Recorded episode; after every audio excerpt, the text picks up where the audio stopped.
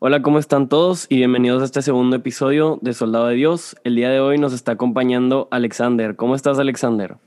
Muy bien, gracias a Dios. Y pues muchas gracias por invitarme. Con mucho gusto de estar aquí otra vez con ustedes compartiendo. No, qué bueno que estés aquí con nosotros, Alexander. ¿Y cómo estás, Luis? Muy bien, gracias, Luis. Oye, Alexander, el día de hoy, pues ya para empezar con el tema, ¿no? Aquí, súper rápido.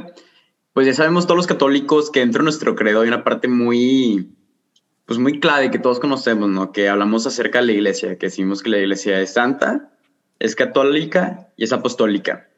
Primero me quiero centrar en la parte de santa, porque pues es hasta un tema un poquito polémico, ¿no? Ya que la iglesia está hecha de, pues de puros pecadores, que hasta se podría decir que son todo menos santos, pero aún así le llamamos a la iglesia santa y la denominamos como santa, cuando pues está hecha de pura gente imperfecta, hasta gente que hace atrocidades, ¿no? De alguna forma. ¿Qué opinas de esto?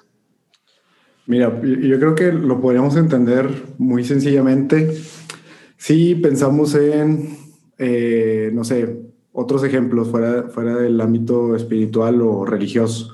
Si pensamos en economía, por ejemplo. Oye, pues es que yo, yo tengo tendencias marxistas.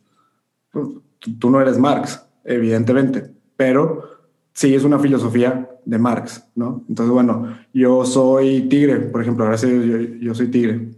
Bueno, yo no juego en tigres, no, no o sea, dicen que me parezco a Guiñac, pero evidentemente no soy Guiñac. Pero puedo decir, pues soy tigre porque le, voy a los tigres, ¿no? Y entonces, como, como entender que las denominaciones eh, tienen más que ver con el origen de, del organismo, de, de, vaya, del sujeto, pues, de, lo que establece el grupo que en realidad la identidad del grupo. Sí tiene que ver con la identidad, pero no la identidad individual. La identidad colectiva parte de o se origina en un lugar y entonces de donde se origina es donde se denomina. Entonces, nosotros somos santos no por nosotros ser santos, que todos aspiramos, a que aspiramos a la santidad aquí en la tierra, pero somos santos porque quien funda nuestra iglesia es santo. O sea, Cristo que es 100% santidad, es gracia aquí en la tierra, fue gracia aquí en la tierra, y lo es, digo todavía, es quien funda esta iglesia y entonces donde nos originamos es, es santa, pues claro, la iglesia es santa por consecuencia, ¿no? Ok, entonces, o sea, tomándolo desde este punto donde tú dices, de, desde la identidad, entonces, pues la iglesia, como dices, entonces es santa por Cristo.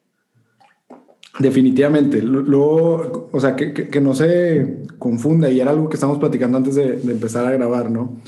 Que a veces, a veces le queremos atribuir la santidad a, a la iglesia, ¿no? Entendiendo, como ahorita lo dijo este Galán perfectamente, pues la iglesia la componemos cada uno de nosotros. Y si cada uno de nosotros somos pecadores, pues la iglesia la componen pecadores. Pero lo que le agrega la santidad es, ese matrimonio que tenemos con Cristo, ¿no? O sea, la iglesia, si se despega de Cristo, si se despega de su esposo, o sea, figurativamente hablando de, la pareja, pues, de, quien es esponsal espiritualmente, pues en ese momento pierde su santidad, claro, ¿no? O sea, que, de ahí viene también, y, y, aquí tal vez me va a salir un poquito de tema, viene mucho este, este celo vivo por las almas, que también es por ahí una de las virtudes de la iglesia. Este celo vivo por las almas es, por eso nos enfocamos tanto en evangelizar, por eso nos enfocamos tanto en que formen parte de la iglesia católica. O sea, tú eres católico, quieres que los demás formen parte de la iglesia católica, porque de otra manera te estarías despegando de la fuente de santidad, lo que te da ese atributo de santidad, ¿no? Que no, no, no digo que no se encuentren en otras partes, porque evidentemente a Cristo lo podemos encontrar en otras partes, pero si sabemos que la fuente, o, más bien que una de las mayores fuentes es la Iglesia Católica porque Cristo así lo estableció, pues bueno, no te, no te alejes de esa fuente, o sea, o de, digamos, de ya la certeza de donde puedes encontrar santidad y gracia, que es la Iglesia Católica. Entonces, es esa invitación a permanecer en la Iglesia para buscar esa santidad y tratar de alcanzarla en esta tierra. Alexander, tengo una duda. A mí se me hace súper interesante cómo San Pablo nos plantea, pues, esa idea, esa imagen, ese concepto del cuerpo místico de Cristo, ¿no? O sea, que encontramos el, cuerpo, que somos todos nosotros, toda la iglesia, cada quien componiendo una parte, y tenemos a Cristo como cabeza, ¿no? Como centro. O sea, ¿cuál es la importancia de la cabeza y, o sea, cuál es el efecto tipo del cuerpo sobre la cabeza y la cabeza sobre el cuerpo. O sea, cómo funciona esta unión perfecta o imperfecta entre la cabeza y el cuerpo. Claro, o sea, ya, ya, sí nos vamos como que a este, a este tema anatómico, espiritual de la iglesia.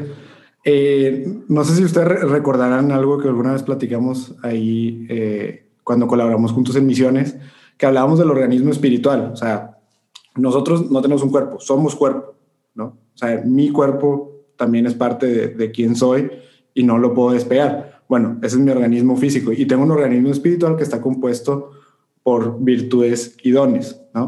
Entonces, bueno, la, digamos que el, el paralelismo es nuestro cuerpo funciona gracias al cerebro, ¿no? A, quien, a quien manda las instrucciones de quien sostiene el cuerpo, pues son los diferentes organismos. Todo el cuerpo es uno solo y todos interactúan en uno solo, es un solo sistema, ¿no? Pero hay, una parte bien importante que es quien le da dirección y quien le da dirección, quien da las indicaciones, las instrucciones, quien, emite estas, estos mensajes para que todo el cuerpo funcione, pues es el cerebro, ¿no? Bueno, paralelamente, en nuestro organismo espiritual, nosotros nos movemos en el amor y actuamos a través del amor, a través del, del espíritu, en nuestras virtudes, eh, dirigiéndonos o siendo dirigidos por el amor de Cristo. O sea, vaya, la cabeza de nuestro organismo espiritual es Cristo y es su amor quien va entonces direccionando todo lo que está en nuestro organismo espiritual, todo lo que son virtudes.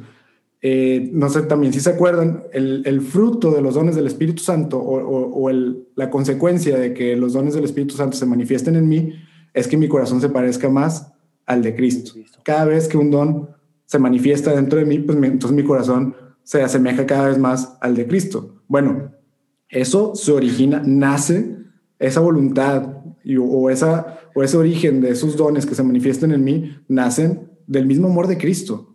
Entonces, si, si podemos entender que eso, en lo, o sea, en lo particular, en lo individual de cada uno de nosotros, en nuestro organismo espiritual, Cristo es esa cabeza que va intencionando y dirigiendo todo lo que es virtuoso y todo lo que es bueno y todo lo que es amor en nosotros, podemos entender entonces que colectivamente, claro, igual, quien intenciona, quien dirige y quien mueve a la iglesia es Cristo, es Cristo mismo. Por eso él, es la cabeza. Por eso nosotros como cuerpo no somos menos importantes que la cabeza. Somos parte, somos parte de Él, somos parte del amor de Cristo. Pero evidentemente Él es quien nos va dirigiendo y el que va marcando la pauta. La iglesia se ha, sostenido estos dos mil años gracias a su docilidad al Espíritu. Y a ver, y el Espíritu es mucho más que, que, solamente lo que voy a decir, pero en este caso particular, el Espíritu es el mismo amor entre el Padre y el Hijo y lo que es el amor de Cristo. Y, el amor de Cristo manifestado en cómo Él nos deja el Espíritu para que se quede con nosotros y nos acompañe pues por el resto del tiempo, ¿no? Yo me voy a ir, pero les conviene que yo me vaya para que llegue un Espíritu que los va a guiar, que los va a hacer amar, que los va a hacer pescadores de hombres todavía, que los va a llevar a evangelizar, a, a ser misioneros, etcétera, etcétera, etcétera, ¿no? Y entonces, pues por consecuencia, Cristo es la cabeza que deja esa dirección y, es, y esa instrucción de amor por medio del Espíritu y la iglesia va siguiendo esa instrucción. Sí, bueno, ahorita nomás quería retomar algo de lo que dijiste anteriormente, este, que como pues muchas veces, o sea, es Cristo junto con la iglesia, ¿no? O sea, es uno mismo, se podría ver de esa manera. Y pues ahorita me pongo a pensar, hay mucha gente que quieras o no en nuestro contexto y hasta podemos conocer gente que dice que, bueno, pues yo creo en Dios, pero no creo en la iglesia. O sea, ¿cómo le contestas a esas personas que te están diciendo como, bueno, de que sí creo en Jesús, de que sí creo en Dios, de que creo en todo lo que hace, pero no creo en la doctrina de la iglesia? ¿Por qué? Porque hay personas que hacen esto, porque hay laicos que hacen esto, padres que no hacen las cosas bien o así. O sea, ¿cómo les contestas a esas personas que te dicen, creo en Dios, pero no creo en la iglesia? Mira, o sea, creo que más o menos acabo orientar la, a la pregunta. Yo personalmente, la, manera en que lo contesto es, pues amén, hermano, Dios te bendiga, ¿no? Y, y, nos abrazamos y ojalá los dos podamos encontrar el bien cada uno en el otro y, la oportunidad de crecer. O sea, no estoy tan orientado a, a la conversión. O sea, entiéndase como, no, no, lo, no lo veo como mi papel hacerle cambiar de pensar a la otra persona. Pero, o sea, ¿cuál es, como digamos, eh, el fundamento para pensar en, oye, ¿por qué sí, sí decidir por la iglesia? O si, si me habrían la oportunidad de decirle, oye, ¿por, qué me conviene la iglesia? Pues tal vez usaría un ejemplo, no sé, para, para mí muy, muy sencillo. Claro, como yo soy maestro de matemáticas, de repente lo relaciono. Tú me puedes decir, pues yo, yo sí creo en las matemáticas, ¿no? O sea, sí creo que 2 más 2 es 4, ok, me hace sentido, ¿no? Y sí, los números y como que todo eso tiene sentido y estoy de acuerdo, pero no quiero estudiar matemáticas. O sea, porque no creo que esa es la manera en que voy a aprender de las matemáticas, no creo que, que sentarme y hacer ejercicios o, ver teoría matemática, ver fórmulas, funciones, estudiar sobre cálculo, cálculo integral, este, y que eso me lleve a ecuaciones diferenciales y que ecuaciones diferenciales me lleven a cálculo avanzado, a la ciencia de las matemáticas, teorías, fundamentos matemáticos, teorías no resueltas, etcétera. No creo que sea la manera en que pueda entender todo sobre las matemáticas. Pues bueno, número uno, o sea, creo que estamos en, en el, o sea, encontramos un, un, algo en común al entender que pues si está creyendo en las matemáticas y sabe que su vida no va a parar y la vida no va a parar de tener matemáticas porque crean ellas o no, porque las vaya a estudiar o no. Pero en definitiva no vas a comprender por qué se dan las cosas, por qué se dan así las cosas y por qué funcionan así las matemáticas si no las estudias. Normal.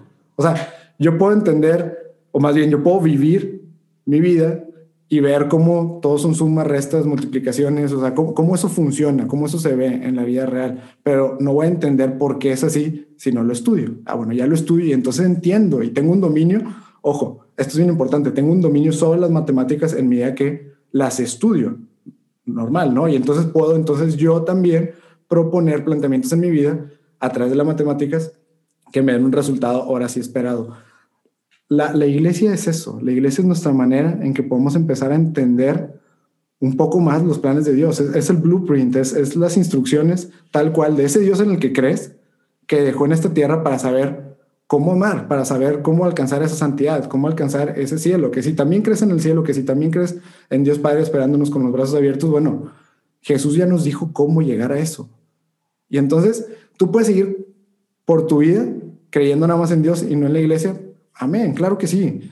¿Y va a seguir obrando Dios en tu vida? Seguramente sí. Y en la vida de los demás también. Pero ¿qué va a pasar cuando no entiendas por qué, por qué te estás frustrando o por qué no, no suceden las cosas como tú esperas? ¿Por qué de repente pierdes un poco la fe? Pues claro, porque nunca estudiaste, o sea, nunca estudiaste ese proceso de conocer a Dios. O sea, y entonces la iglesia es, es, es, es la herramienta, por así decirlo, que es mucho más complejo que eso, obviamente, o sea, es, mucho más profundo y tiene más que ver con comunidad, etcétera, pero al menos que sí te va a dar una manera de comprender esa fe que tú tienes. Tú ya tienes fe, bueno, compréndela y porque si la comprendes, ojo, puedes tener dominio sobre ella en cierta medida. En medida que, ¿qué? Bueno, pues entonces la iglesia me enseña que con el culto, es decir, ir a misa, ir a las celebraciones, me estoy acercando a Dios y tiene un sentido y un propósito. Híjole, los sacramentos, y entonces, si yo entiendo que esa dinámica, esa relación personal con Dios, esa manera de llevar mi fe, me acerca a Dios y me hace entender mejor su amor, pues ¿qué voy a hacer? Lo voy a buscar constantemente, ¿no? Eso es tener un poco de dominio sobre tu fe. Lo que está en tus manos, lo que tú puedes hacer. Bueno, pues si Dios ya nos dijo que ser parte de su iglesia es de las cosas que están en nuestras manos, pues cómo no acercarnos, ¿no? Y si no, se me hace demasiado bonito. De hecho, me acuerdo de una frase de San Agustín que dice, o sea, creo porque comprendo, pero comprendo para creer mejor, o sea, para tener ese, ese dominio y pues de alguna forma te complementa tu fe cañón, ¿no? Y digo, ya pasando más a otro tema que también va de la mano con todo esto, quiero hablar un poquito más acerca de la parte católica, o sea, esta iglesia que la conocemos como universal, ¿no? Ya que el católico, pues la traducción directa del griego es universal para todos. Y como mucha gente no se siente tan rechazada o pues echada fuera de la iglesia, ¿no? De alguna forma. O sea, ¿cómo le haces saber a la gente, al mundo, que pues, la religión católica realmente es para todos? Claro, creo, creo que van perfectamente a la mano con, con la última pregunta. Te voy a decir por qué. Porque católica viene, claro, de universal y significa que es para todos, ¿no? Pero que sea para todos, más que, más que pensar en, bueno, todos están, todos están invitados y, vamos a ver quién le cae. O sea, es decir, está la puerta abierta. Sí, sí está la puerta abierta. Pero para todos es más una invitación a que entre todos es como podemos formar el cuerpo místico de, Dios, es como podemos formar la iglesia. O sea, en, vez de, en vez de imaginarnos la iglesia como puertas abiertas y esperando a que lleguen todos los que están destinados y que todos puedan entrar, no, no, no hay que más bien ver a todos, todo, todo el mundo es una puerta abierta al catolicismo. Todo el mundo es una oportunidad a, hacer más grande esta iglesia y porque, ojo, la iglesia no se hace más grande en la cantidad de personas, se hace más grande en la profundidad de su relación con Cristo. ¿Me explico? Entonces, lo que queremos es eso, o sea, una relación más profunda de Cristo.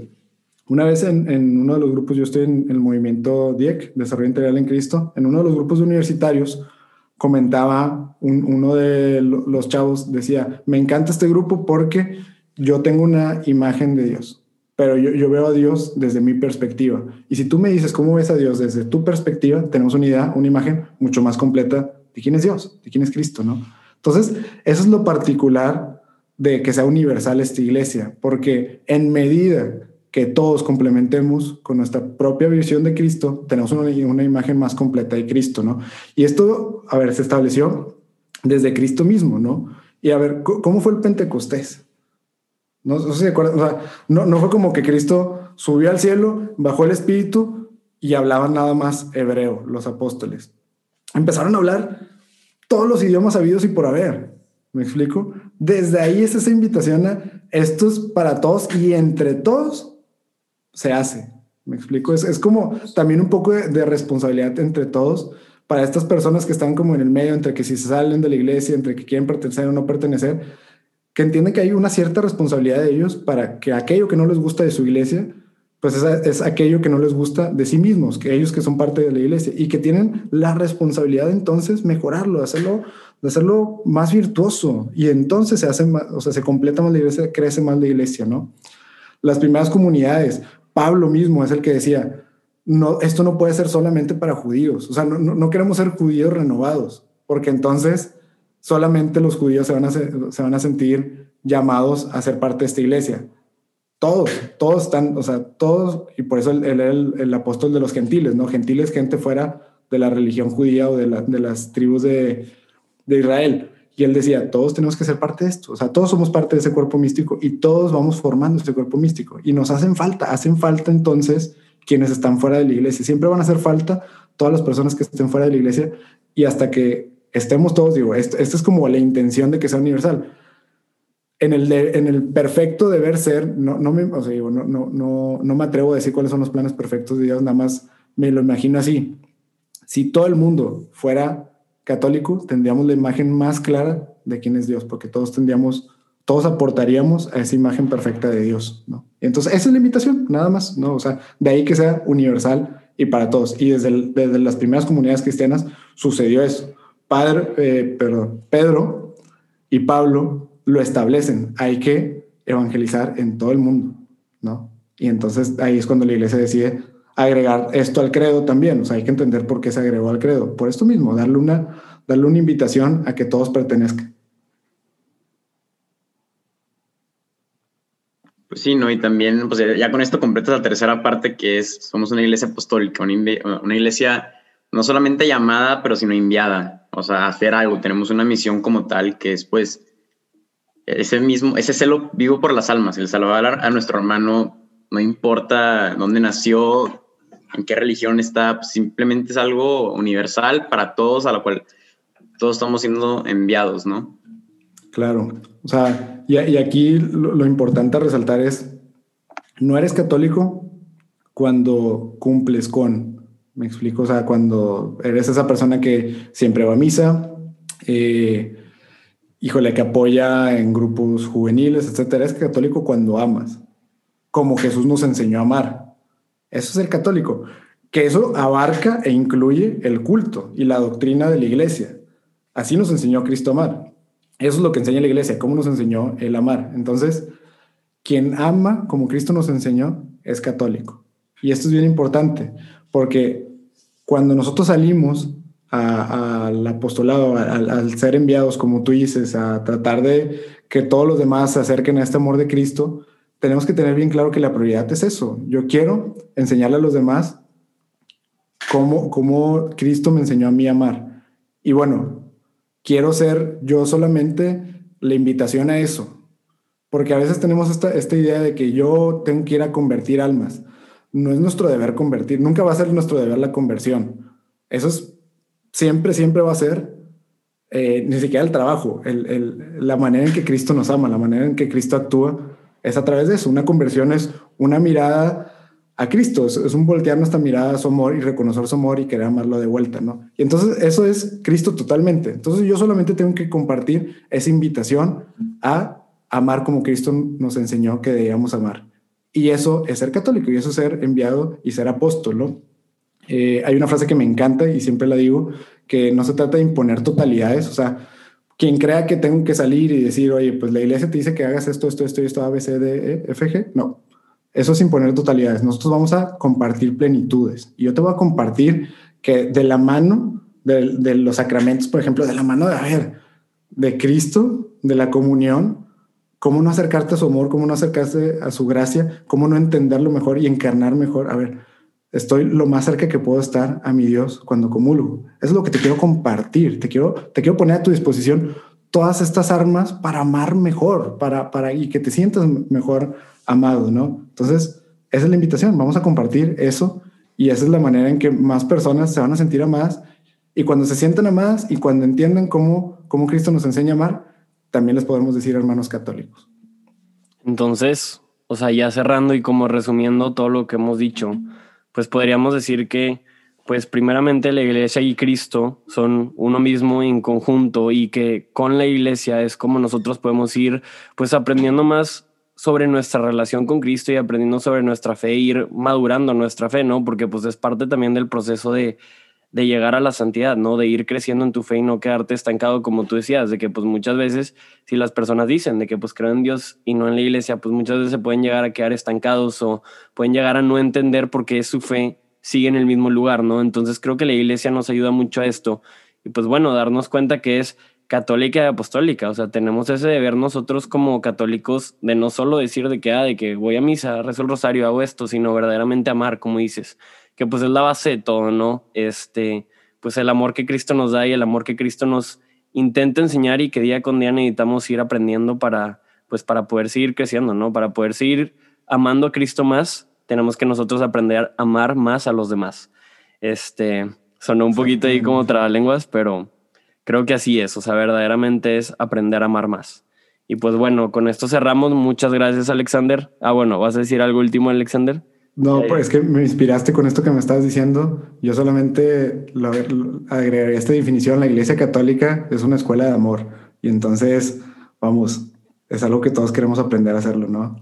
Confirmo. Pues bueno, muchas gracias a todos por escuchar. Este, síganos en redes sociales, soldado de Dios.podcast. Y pues bueno, muchísimas gracias a, ti, Alexander, y a ti, Luis, por estar aquí. Gracias, Alexander. Nos vemos. Nos vemos, que estén bien. Igual.